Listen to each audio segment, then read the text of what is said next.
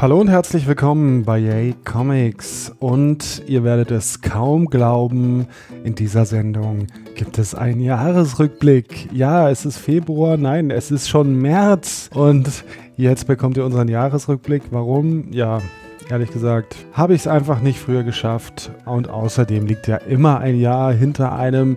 Also kann man auch jederzeit eigentlich Jahresrückblicke machen, völlig egal. Also hier unser Jahresrückblick. Wie immer höchst subjektiv und dieses Jahr äh, noch ein bisschen fokussierter. Wir haben uns nur so ein paar Sachen rausgepickt, über die wir hier reden. Also im Dezember und Januar Jahresrückblicke machen kann jeder. Genau, das ist nämlich das Einfachste. Die schielen nämlich nur auf die Klicks.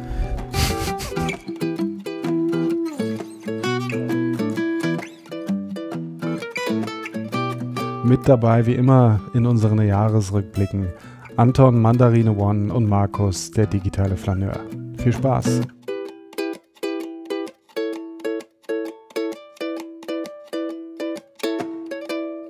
Jahresrückblicke sind schon eigentlich eine gute Tradition, da mal so ein bisschen zurückschauen, was, äh, was war und äh, in dem Zuge vielleicht auch ein bisschen nach vorne schauen, was da kommen wird und so. Aber ich selbst ziehe mir sowas eigentlich überhaupt gar nicht rein, ehrlich gesagt. Also ich finde Jahresrückblicke auch nicht so cool, weil die meistens sich auch immer ewig irgendwie ziehen. Haha. Ähm, aber ich mag Top Ten Listen tatsächlich ganz gern, weil in Top Ten Listen finde ich immer den coolen Scheiß, den ich übers Jahr verpasst habe. Ja, aber dann nur, wenn es halt nicht um die Jahresrückblicke geht. Weil oft ist es halt einfach so, da hörst du einen Jahresrückblick und dann kennst du alles. Top Ten Listen Genau. sind super cool, aber es gibt ja auch Top Ten Sachen, die, wo ich denke, da hat jemand einen eigenständigen Geschmack und schielt nicht auf die Quote. Also ich erzähle jetzt nur von den geilen äh, Sachen, die 2018 eh jeder wollte. Muss ich mir nicht fünfmal anhören. Ja, das stimmt schon. Es reicht auch im Grunde genommen quasi eine Top Ten Liste pro Thema, für das man sich interessiert. Ja, genau. Also ich mache es auch eigentlich im Wesentlichen nur, damit wir einen festen Termin haben, regelmäßig miteinander zu reden, auch wenn es nur einmal im Jahr ist. Ja, was war denn 2018 für ein Comicjahr? Also es war natürlich Erlangen, wo ja auch Anton sogar da war von Ja, uns. ich war dieses Jahr auf zwei, äh, letztes Jahr auf zwei Comic-Events. Ja, auf, äh, in Erlangen und in Berlin warst du, ne? Genau. Auf der Comic Invasion. Da haben wir uns getroffen, sogar hier, wir drei. Mhm. Und einen Podcast aufgenommen. Den gab es im Podcast von der Comic Invasion. Aber vorher war ja noch Erlangen. Genau. Wie war denn Erlangen? Ich fand Erlangen sehr schön. Also Erlangen hatte ja dieses Jahr das äh, in Anführungszeichen Problem, dass die Heinrich Lades oder Landeshalle, Lades glaube ich, äh, Ja. renoviert werden musste. Hm. Und dadurch haben die sich im Grunde genommen in der Innenstadt aufgeteilt. Also es gab, glaube ich, eine kleine Halle, wo so diese, so zum Großteil so diese Merch-Händler und sowas waren. Hm. Dann gab es eine Halle, wo eigentlich fast alle Verlage waren, also Ehapa, Carlsen Panini, Zwerchfell und alles drumrum. Und dann gab es noch eine kleinere Halle, wo die Indies drin waren, also im Grunde genommen die Comic Solidarity Halle, die war kostenlos, glaube ich, dann sogar ab Samstag oder ab Freitag. Also da musste man kein Ticket haben, um da reinzugehen. Und halt so wie üblich die Ausstellungen halt. Und alle haben am Anfang immer ge äh, gezittert, so, oh, wie wird das? Hat sich aber rausgestellt, dass das dem Comic-Salon mega gut getan hat. Äh, Ähm, alle haben gesagt, das war der beste Salon seit Jahren. Können wir das bitte nicht immer so haben? Und das war eigentlich total geil. ja.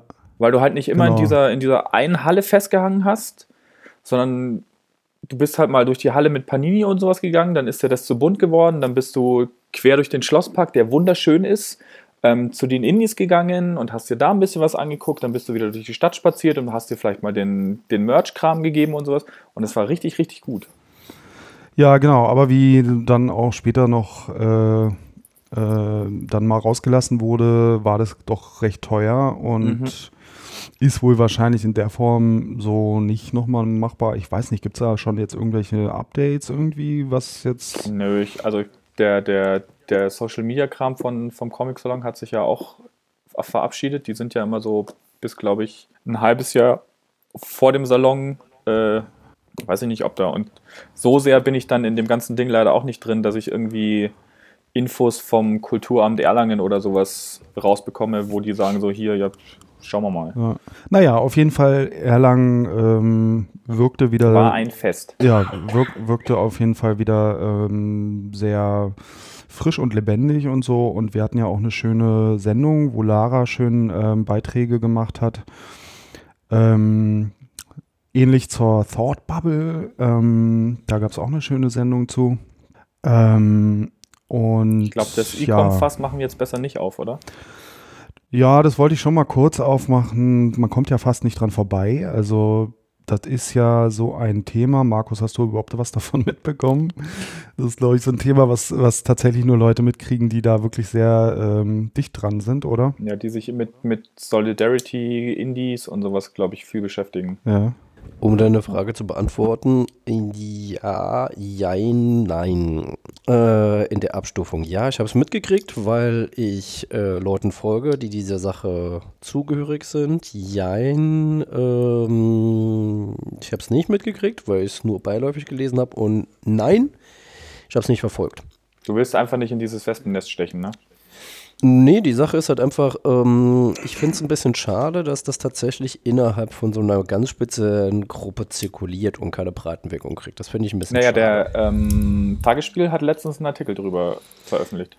ja, Moment, Moment, Moment, Moment. Erstmal kurze Zusammenfassung. Es haben wahrscheinlich viele gar nicht mitbekommen. Also in der Jury des deutschen Indie-Comic-Preises gab es im Sommer ein bisschen Ärger, weil Jurymitglied Eve J. anregte, die Jury kurzfristig umzubesetzen oder zu ergänzen, um neben ihr noch eine weitere Frau dabei zu haben. Es waren halt, glaube ich, im letzten oder beim letzten Mal waren es zwei Frauen und zwei Männer und Mhm. dieses Jahr hat sie dann festgestellt, hm, ist ja nur eine Frau. Sind es nicht mehr? Genau. Ja, äh, das wurde dann aber als nicht, äh, nicht mehr machbar abgelehnt, weil es irgendwie eine Woche vor, ähm, vor der Veranstaltung war oder sowas. Ist dann eskaliert und brodelt mehr oder weniger bis heute so vor sich hin. Und ist halt besonders einfach eine blöde Geschichte, weil ja nicht mal, weil ja eigentlich nicht mal gegensätzliche Positionen da im Raum stehen. Und äh, ich hatte den Eindruck, dass es eigentlich nur so eskalierte, weil da manche, äh, manche der Herren sich da sehr schnell auf den Sch Schlips getreten fühlten. Ja, und also was ich dann, was ich dann richtig eklig fand, war halt, dass, also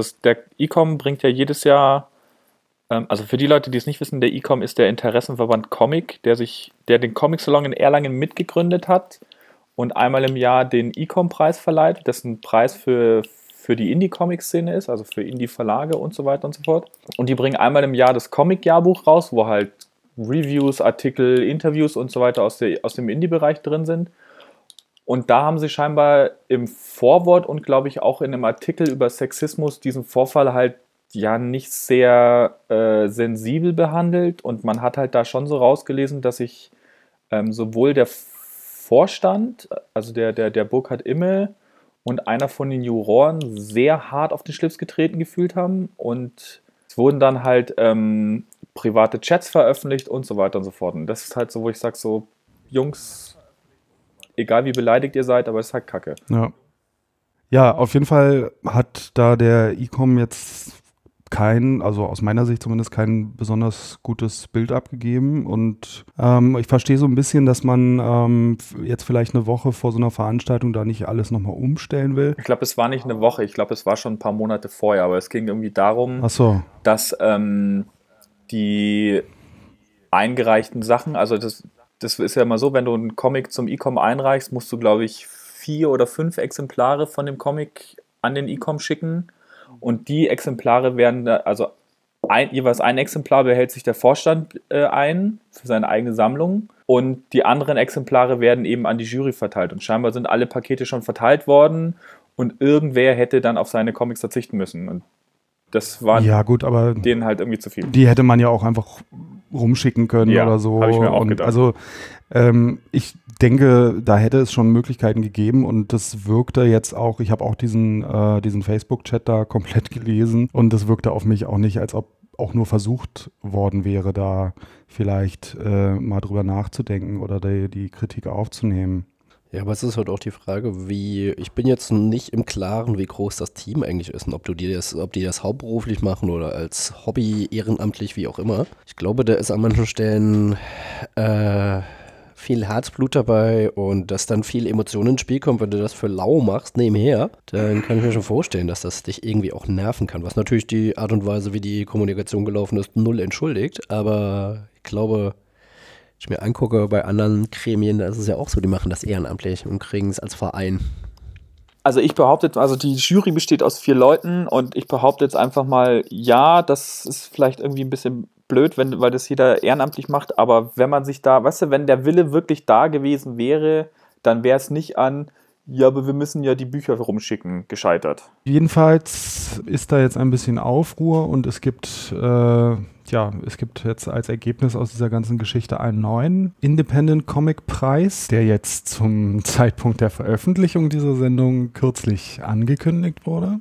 Und da gehen wir auch in der nächsten Sendung mit Lara nochmal drauf ein. Andere Frage ist natürlich dann, wie geht es mit dem E-Com weiter? Die haben jetzt irgendwie neulich eine Crowdfunding-Aktion gestartet und die auch so ein bisschen als Gradmesser für, äh, für Unterstützung kommuniziert. Also ähm, sollen wir das überhaupt noch machen? Irgendwie so war da so schon so der mitschwingende ja. Unterton, ne? Irgendwie, wenn das nicht, wenn der, das Crowdfunding quasi nicht durchkommt, dann wird es den E-Com wahrscheinlich 2020 nicht mehr geben. Das wurde, glaube ich, sehr deutlich sogar kommuniziert. Und das ist, also man merkt schon irgendwie so auch, dass der E-Com sich da so ein bisschen beleidigt fühlt und, und ja, einen auf beleidigte Leberwurst macht. Ich muss ganz ehrlich sagen, wenn jetzt der E-Com, vielleicht ist er auch einfach überaltert, vielleicht ist das gar nicht so schlecht, dass er sich bald dann jemanden alternativen Preis aufmachen will. Ganz ehrlich.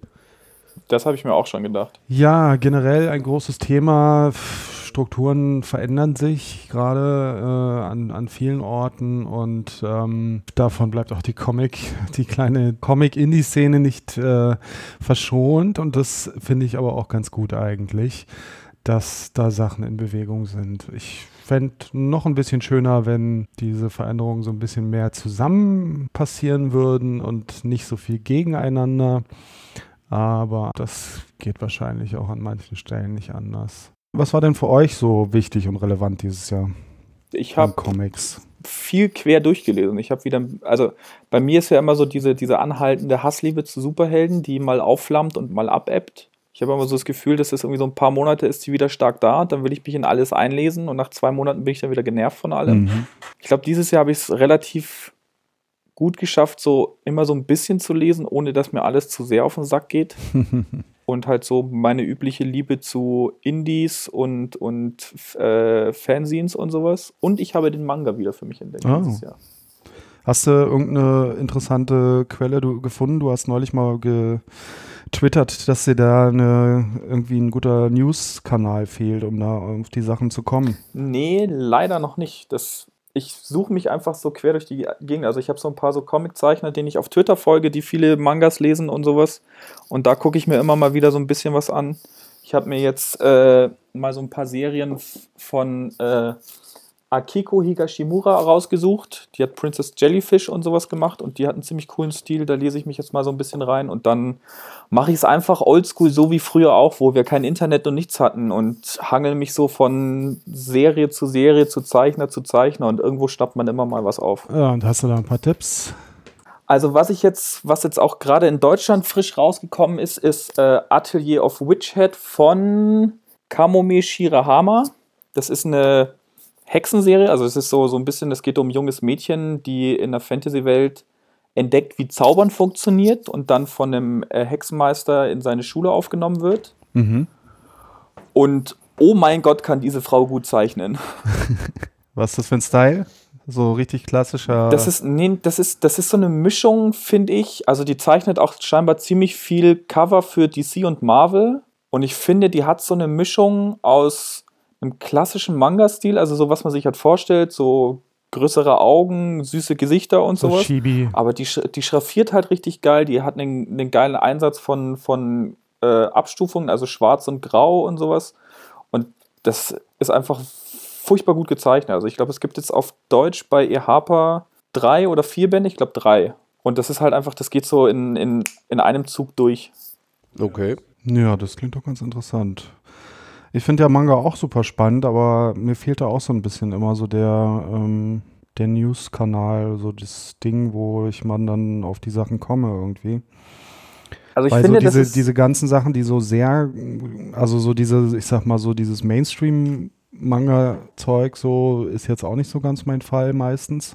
Ich habe auch das Gefühl, dass in Also ich habe mich jetzt mal so ein bisschen so über Deutschland, Amerika und so ein bisschen Frankreich so durch die Manga-Programme durchgeguckt und ich glaube, dass zum Beispiel in Amerika ist so die Mischung aus Mangas für Teenies und Mangas für Erwachsenere besser. In Deutschland kommt gefühlt viel Kram einfach nur für Teenies und jüngere Leute raus, also so Shonen und, und, und Shoujo-Kram, der dann sich viel auf Action, Liebe, Fantasy und sowas bezieht. Ja. Aber so die, die interessanteren Sachen kommen, glaube ich, in Frankreich raus.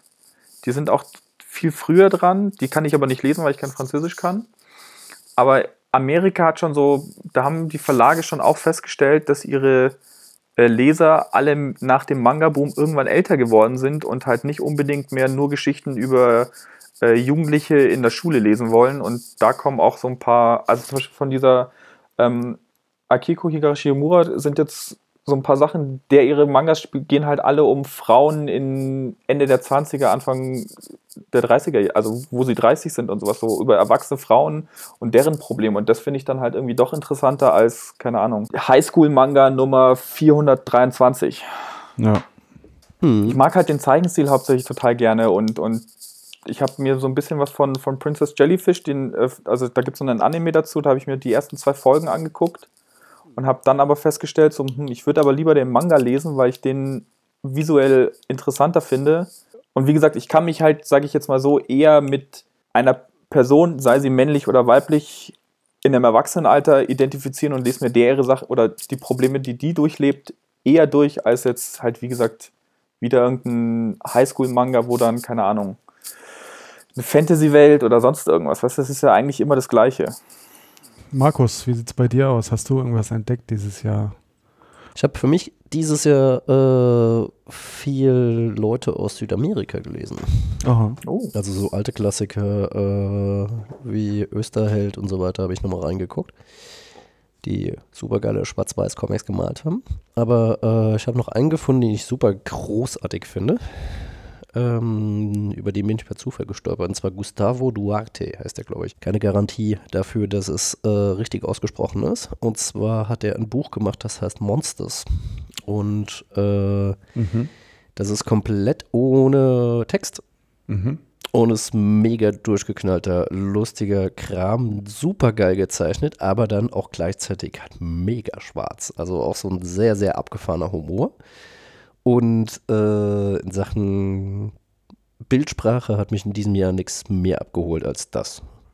Worum geht's da? Äh, bei dem einen geht es um verschiedene Monster, die halt so eine Stadt angreifen. So klassische, wie heißt das nochmal?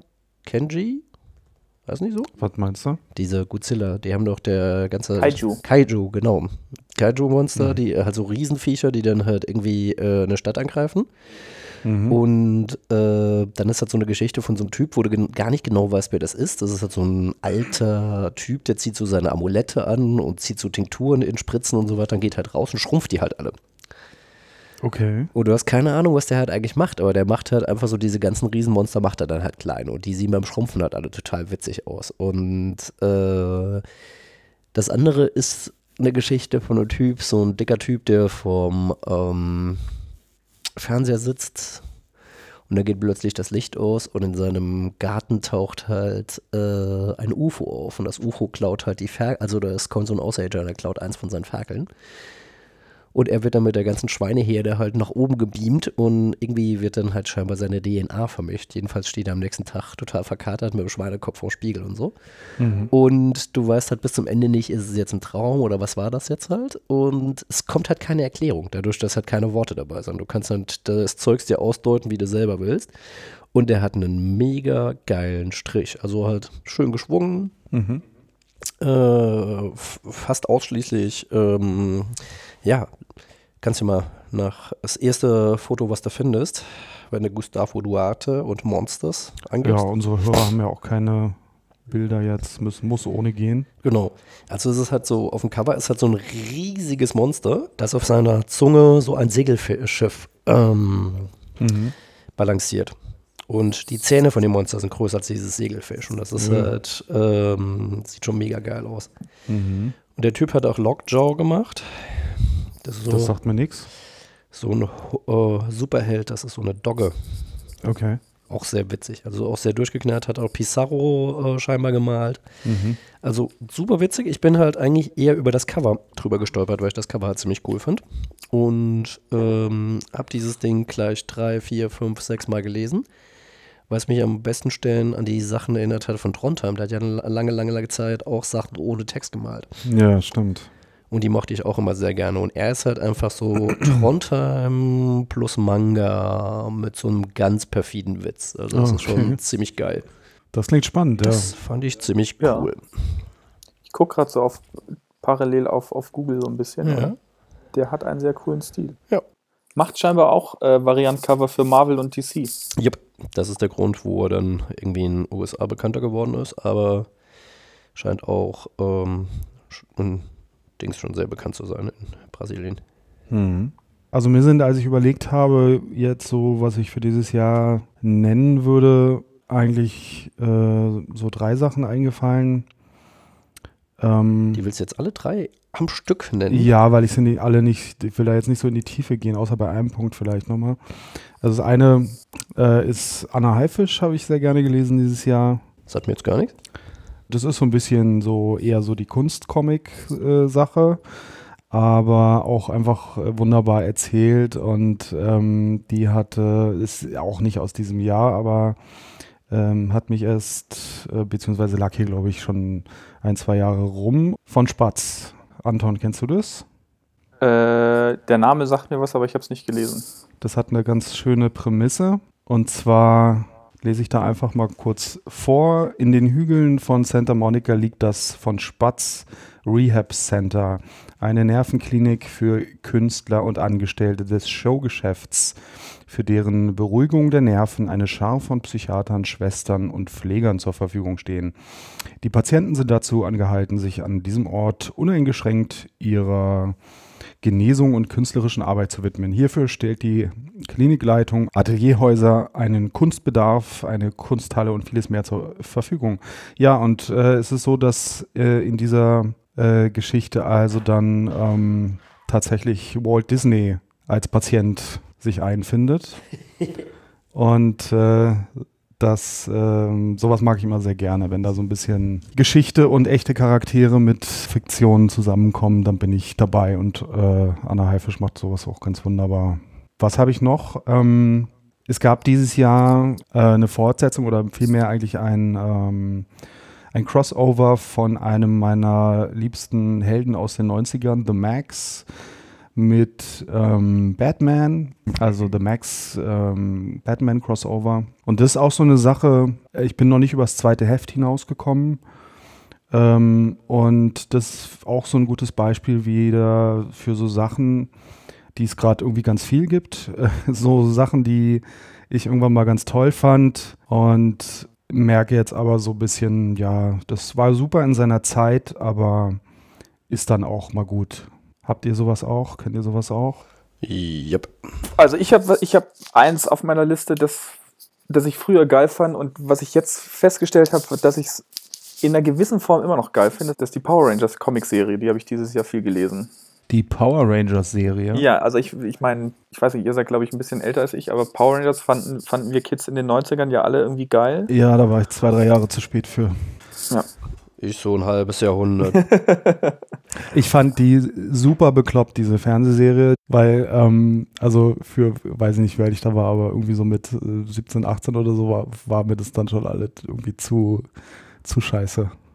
Also wie gesagt, ich glaube, ich war zwölf oder sowas, wo das rausgekommen ist und ich fand es halt mega geil. Und das ist so, ich habe auch in den letzten Jahren, also Power Rangers basiert, na, basiert auf äh, japanische Serien, die werden Super Sentai genannt. Das ist halt im Grunde genommen immer so dieses ähnliche Format wie Power Rangers.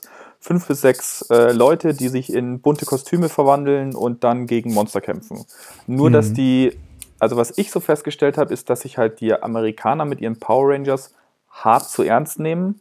Und so dieser Trash-Faktor bei, bei Super Sentai, weil es da halt wirklich eine Serie für, für Kinder ist. Also ich glaube, die Zielgruppe ist irgendwie so sechs bis zehn Jahre oder irgendwie sowas. Mhm. Und das macht halt, also ich meine, es gibt Leute, die nehmen sowas natürlich immer noch zu ernst und, und diskutieren über Charakterentwicklungen und sowas. Und ich denke mir immer so, das ist eine Kinderserie. Ist doch scheißegal, was die Charakterentwicklung ist. Hauptsache das Kostüm ist geil, der Roboter sieht gut aus und die Monster sind cool. Und, das ist, und Boom hat halt eben, ich glaube, 2016 ähm, beziehungsweise 2015 vielleicht sogar schon eine Comicserie zu den Power Rangers rausgebracht. Und die ist ziemlich cool. Die nimmt sich zwar auch so ein bisschen zu ernst, also die versucht das Ganze halt so wie so, so Superhelden-Comic-mäßig aufzuziehen, aber die finde ich ganz gut. Die ist jetzt, also ich habe jetzt dieses Jahr die einmal komplett durchgelesen. Ich habe mir irgendwie auf Comixology, habe ich mir so den Kram irgendwie einmal alles besorgt und habe alle Trades durchgelesen bis aktuell. Und das macht halt einfach Spaß. Also das ist halt so, keine Ahnung, man darf sowas, finde ich, halt irgendwie immer nicht zu ernst nehmen, weil es halt irgendwie immer noch auf einem super trashigen Konzept basiert, aber es macht halt einfach Spaß zu lesen. Aber die Comics nehmen sich schon ernst, hast du gesagt. Die Comics nehmen sich ein bisschen ernster. Also da, da wird auch, glaube ich, also die, es, es gibt zwei Serien. Es gibt äh, einfach nur Mighty Morphin Power Rangers. Da sind jetzt 36 oder 37 Hefte draußen. Und es gibt noch mal eine zweite Serie, die heißt Go-Go Power Rangers. Da sind jetzt, glaube ich, 20 Serienhefte äh, ungefähr draußen. Und Mighty Morphin spielt von der Zeitlinie her quasi nachdem der grüne Ranger schon da ist und Go-Go Power Rangers spielt bevor der grüne Ranger da ist. Und dementsprechend sind die halt in verschiedenen Stufen ihrer Erfahrungen, was sie schon alles erlebt haben. Und ähm, ich finde, also es gab dann dieses Jahr so ein großes Event, das hieß Shattered Grid, wo irgendwie das Morphin Grid irgendwie bla bla bla und irgendein Superbösewicht und ist halt ein typisches Crossover-Event. Am Ende gewinnen die Guten. Ich finde, danach hat die, äh, die Mighty Morphin-Serie so ein bisschen von der Qualität her abgenommen. Dafür hat die äh, Go-Go Power Rangers-Serie halt ein bisschen an Qualität gewonnen, weil die halt jetzt mehr auf die einzelnen Charaktere eingehen. Und das finde ich halt ganz cool, weil ich meine, in der Serie, also in der TV-Serie, waren jetzt nicht so wirklich Charakterentwicklungen da, weil die halt immer auf Stereotypen basiert haben, die Figuren, aber im Comic kann man die ganzen einzelnen Charaktere halt einfach nochmal mehr ausarbeiten und das macht halt einfach Spaß zuzusehen. Oh, okay. Also wenn man Bock auf so ein, auf diese 90er äh, Retro-Welle hat, dann kann man sich sowas mal angucken, wenn man das schon mal ganz geil fand. Soll ich mal den nächsten machen? Mach mal. Ich habe ja so einen Koloristen, den ich seit einigen Jahren verfolge. Äh, den habe ich das erste Mal gehabt bei Pretty Deadly. Da fand ich ihn schon extrem geil. Dann hat er Manhattan Project äh, koloriert, äh, sie, Entschuldigung, er, nicht er, sondern sie. Äh, Manhattan Project hat sie koloriert, Moon Knight, The Vision, Teil von Magneto, Teil von Batman. Und zwar Jordi Belair, die ich extrem geil finde in ihrer Koloration, weil die so eine sehr abgefahrene Art und Weise hat, Farbe zu benutzen. Das seht ihr bei Pretty Deadly, einfach mal Pretty Deadly googeln. Das habe ich vor Augen mega geile Illustration, mhm. mega geile Koloration. Also die finde ich sehr, sehr, sehr, sehr cool, weil die so einen ganz eigenen Flair reinbringt. Also mhm. die hat wirklich so die Tür aufgemacht für Farben, die es vorher oder Farbkombinationen, die es vorher in der Form nicht gab. Die hat ganz neue Farben entdeckt. Nicht das, aber die hat auf jeden Fall gerade in ähm, okay, Image ist jetzt ein bisschen was anderes, aber es ist schon ein großer Player. Und die hat bei Image hat, glaube ich, auch so ein neues Farbschema aufgemacht, was es vorher in der Form so nicht gab. Und da hat einfach so ein bisschen mehr so künstlerisches Ding in den mhm. Comic gebracht, was ich ziemlich cool finde. Und äh, wenn irgendwo auf dem Comic ihr Name draufsteht, bin ich eigentlich immer äh, schnell dabei, das zu kaufen. Bei dem Ding ist es so, da sind die Farben gar nicht so krass, sondern dieses Rausfiltern von den Farben, weil dieses Ding halt so in so einem abgefahrenen Blade Runner Ton ist. Also es hat alles so mit ganz gedeckten Farben, so wie der Blade Runner vorstellt. Dunkel, so Blautöne, Grautöne. Also es ist halt so, so äh, ein Comic, der eigentlich keine Farbe hat, der aber eine mega geile Story hat und der heißt Analog. Mhm. Und die Idee ist halt einfach, und das ist gar nicht so weit weg, ich bin ja so ein Dystopien-Nerd, die Idee ist halt einfach, dass unser Informationsaustausch übers Netz so überwacht ist oder so unsicher ist, dass die Sachen, die tatsächlich äh, wichtig sind, jetzt mit Booten überbracht werden. Mhm. Also ganz analog. Und die Geschichte dreht sich halt einfach um diese Booten. Booten im Sinne von menschlicher Boot oder Boote auf dem Wasser? Boote, der Boote. Okay. Mit einem O. Und die Geschichte dreht sich halt einfach um diese Boten, die dann halt einfach gut bezahlt sind, aber natürlich auch gejagt werden und so weiter. Und es geht halt um Informationsaustausch. Und einfach vom Plot her extrem cool. Und äh, fand ich einfach von, von, das sind Fünfteiler bisher, also es ist ein Trady, was da raus ist. Und ich finde Mhm. das einfach so dicht und auch so eine schöne Prämisse, die so zu Ende gedacht ist und nicht irgendwie so, so generischer Sci-Fi-Rotz, wie wir sie schon hunderttausend Mal gehört haben, ähm, sondern es ist halt einfach tatsächlich nur so ein kleines Stück weiter als das, wo wir gerade sind.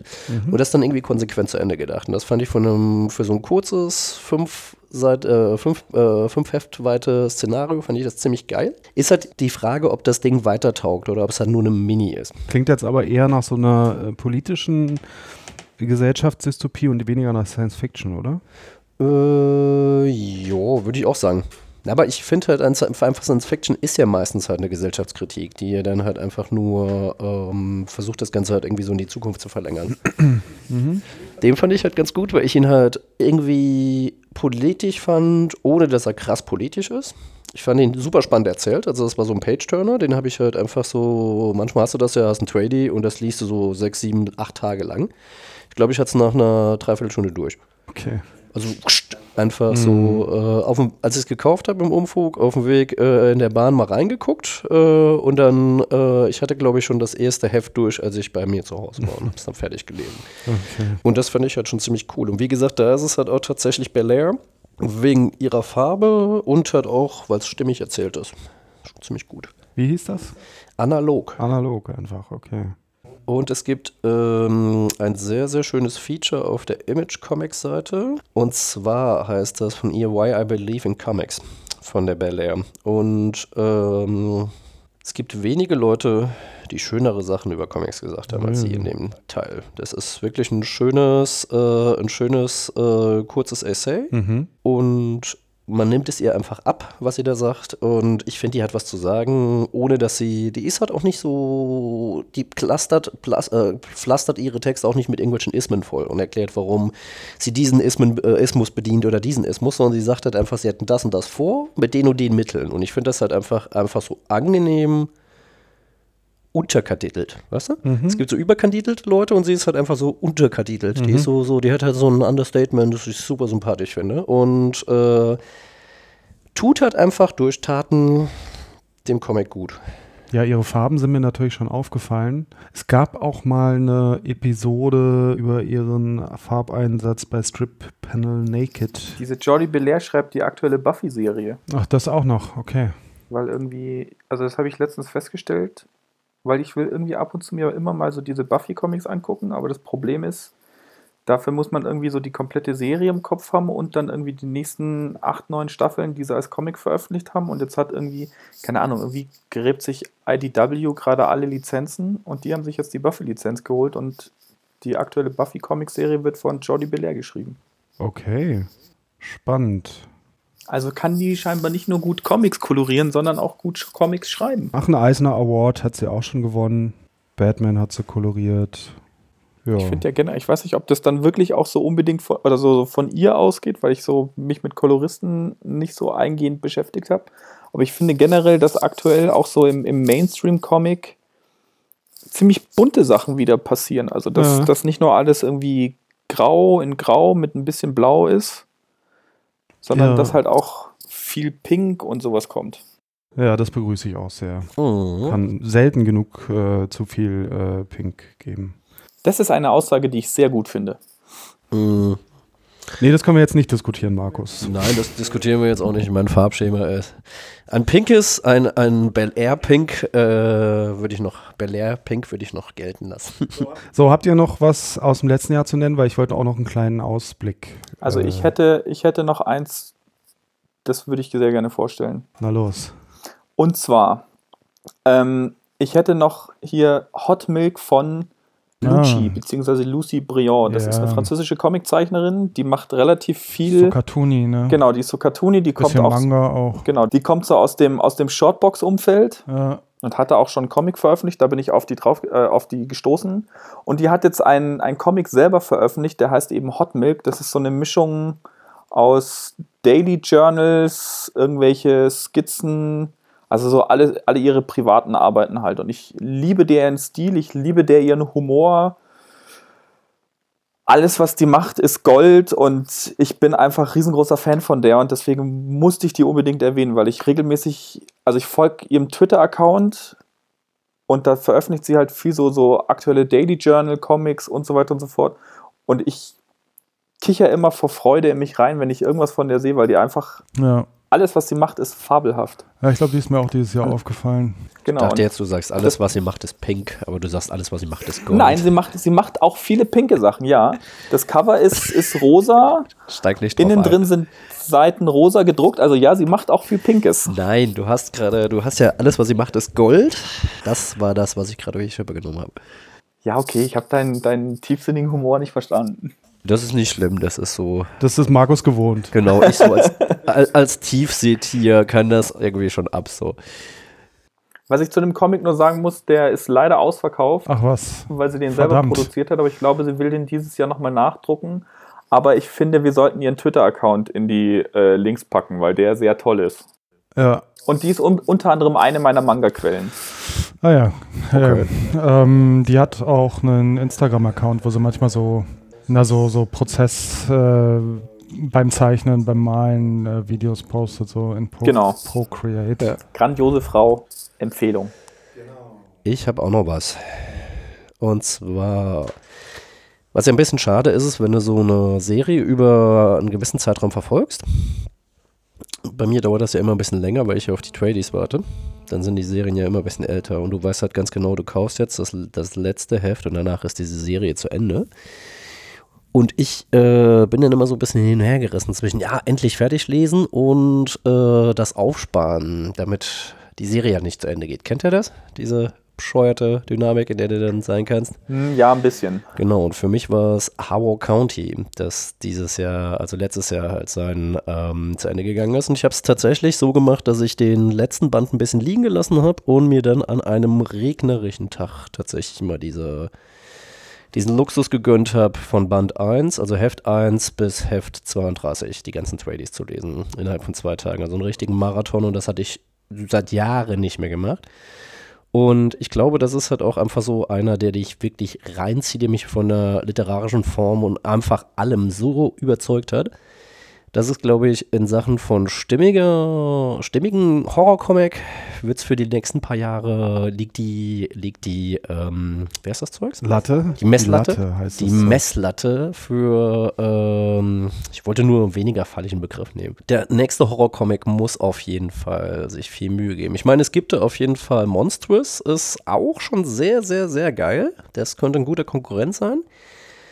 Auch wenn das irgendwie ein völlig anderer Schnack ist. Aber ich fand Howard County einfach so geil. Von der Figurenpsychologie her, von allem, was passiert ist. Und wow, das war, da würde ich mich ja wünschen, dass es halt eine Serie wird bei Netflix.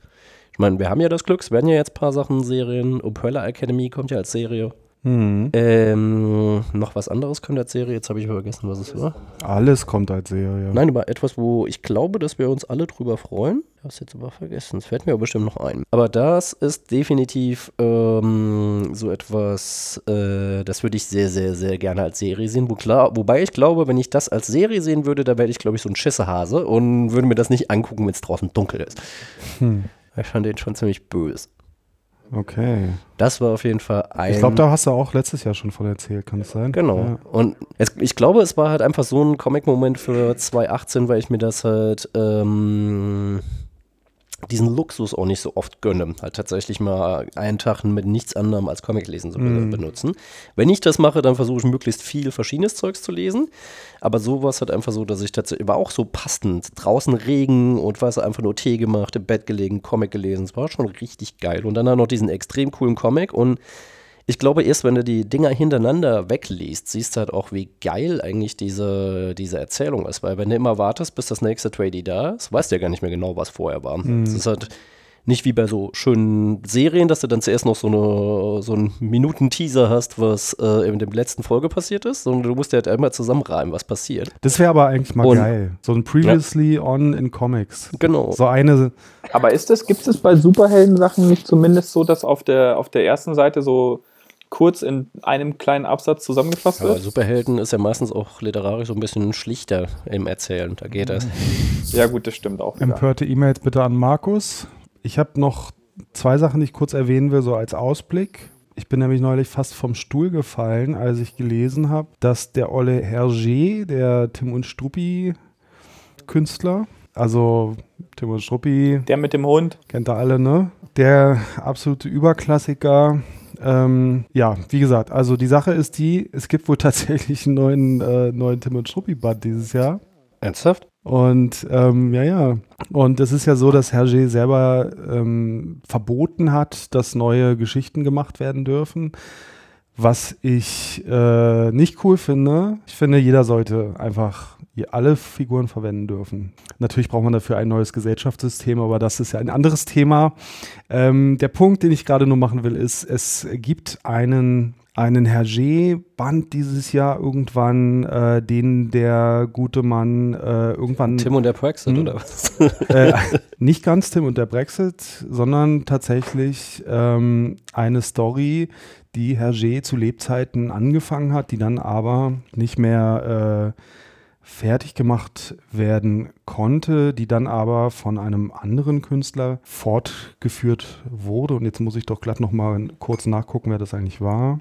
Aber war das nicht mit dem letzten, was veröffentlicht worden ist, von ihm nicht auch schon so? Ja, ja. Das ist jetzt wie mit, mit Tupac-Alben. Äh, Tupac ist nicht so cool wie er. Da kannst du tun und sagen, was Ich hätte jetzt auch Michael Jackson sagen können, aber von Tupac kommen mehr Alben raus. Genau, es gab also es gab schon ein äh, es gab schon ein Tim und Struppi Album, also mindestens eins, was nach seinem Tod noch so ein bisschen aus Skizzen und Skripten so ein bisschen zusammengebastelt wurde, was aber nicht wirklich lesbar war, weil es wirklich nur so ähm, angefangener Scheiß war. Also Tim und die Alpha Kunst war das, das waren die unvollendeten Skizzen. Richtig. 83. Genau, genau. Und äh, jetzt bei diesem neuen Ding verhält es sich ein bisschen anders, weil ähm, zum einen hatte Hergé wohl tatsächlich oder sein Studio äh, dafür schon einige Seiten gezeichnet und es wurde dann, äh, also einige Seiten ist vielleicht übertrieben, ich glaube es waren sieben Seiten oder so, ähm, aber er hat es dann abgegeben, weitergegeben an, und jetzt muss ich kurz nachgucken, wer es war.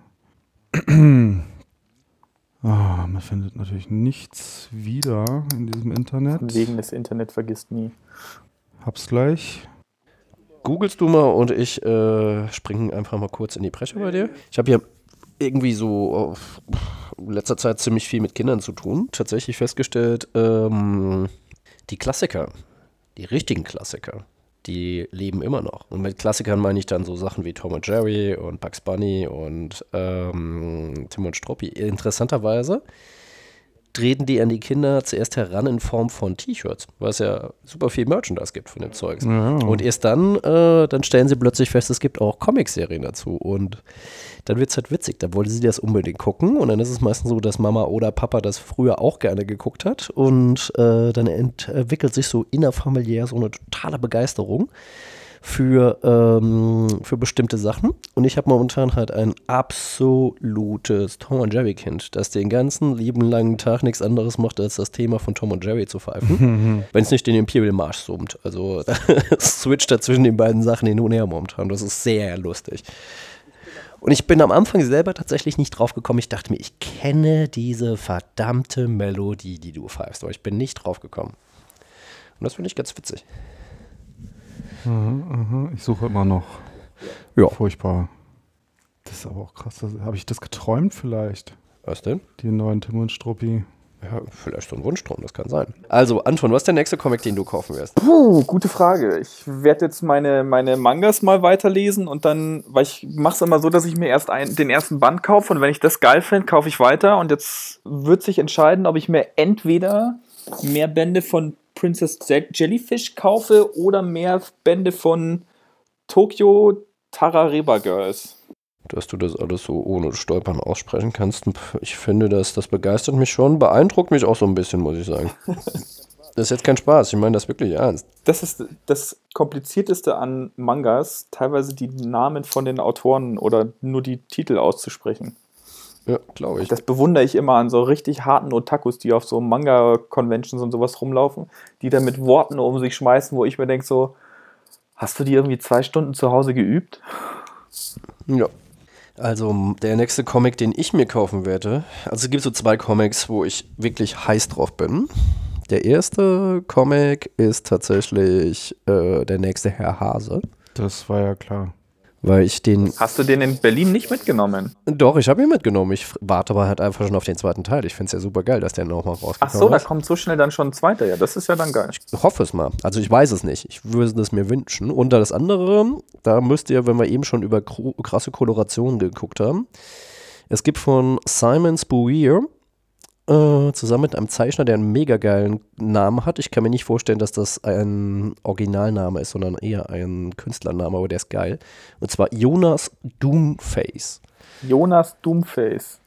Nein, Goon. Ach, Goon.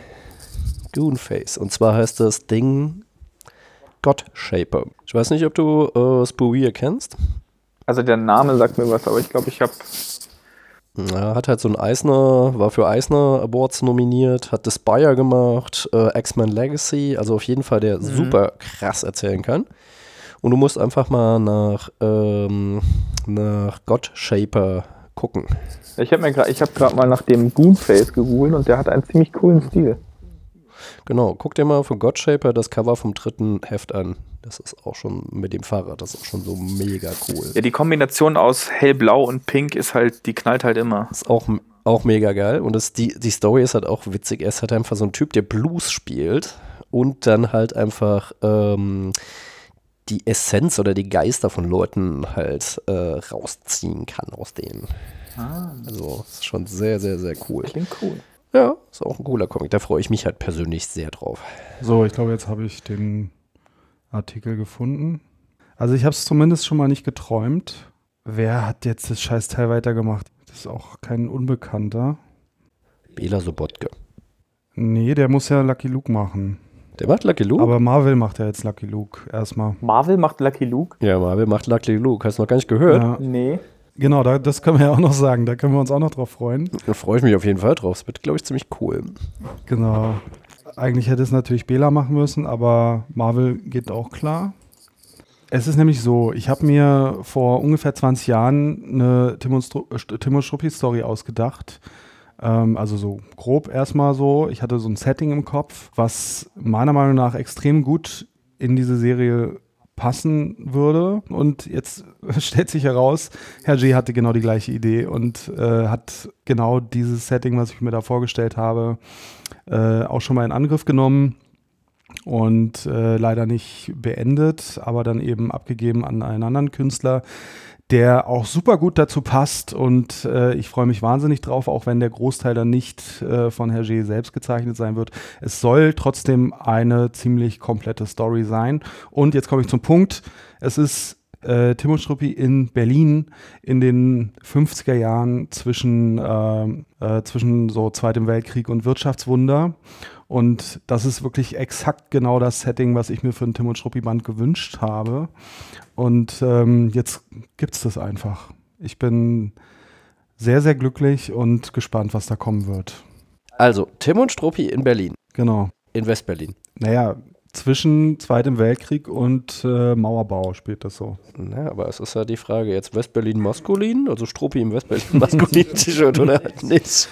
Ja, Details weiß ich jetzt noch nicht. Äh, Okay, nee, aber, klingt, klingt auf jeden Fall spannend. Es wird halt höchstwahrscheinlich so eine Spionagesache und äh, ich glaube, Beanline hat irgendwas, irgendwelches Business hier mit äh, irgendwas, kann man sich ja vorstellen.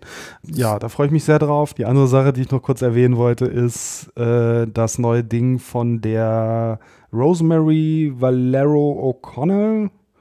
Die hat nämlich angekündigt, ähm, das äh, hat auch schon ein paar Seiten gepostet, dass da dieses Jahr wieder was kommt. Das ist die Dame, die ähm, ich letztes Jahr hier schon erwähnt habe mit ihrem kurzen ähm, What is Left.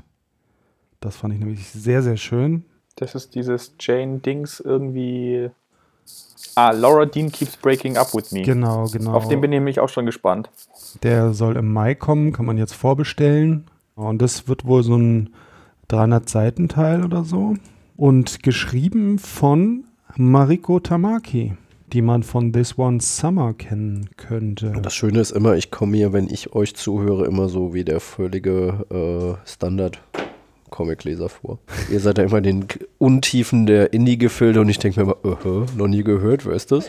Naja, Naja, Aber ich stehe Also, Comics, Comics, Comics. Dafür redest du ja mit uns. Genau, und äh, jetzt haben wir genug geredet. Reicht für dieses Jahr wieder. Ihr könnt wieder zurück in den Schrank. Letzte Worte? Lest mehr Comics und, keine Ahnung, wählt die CDU ab.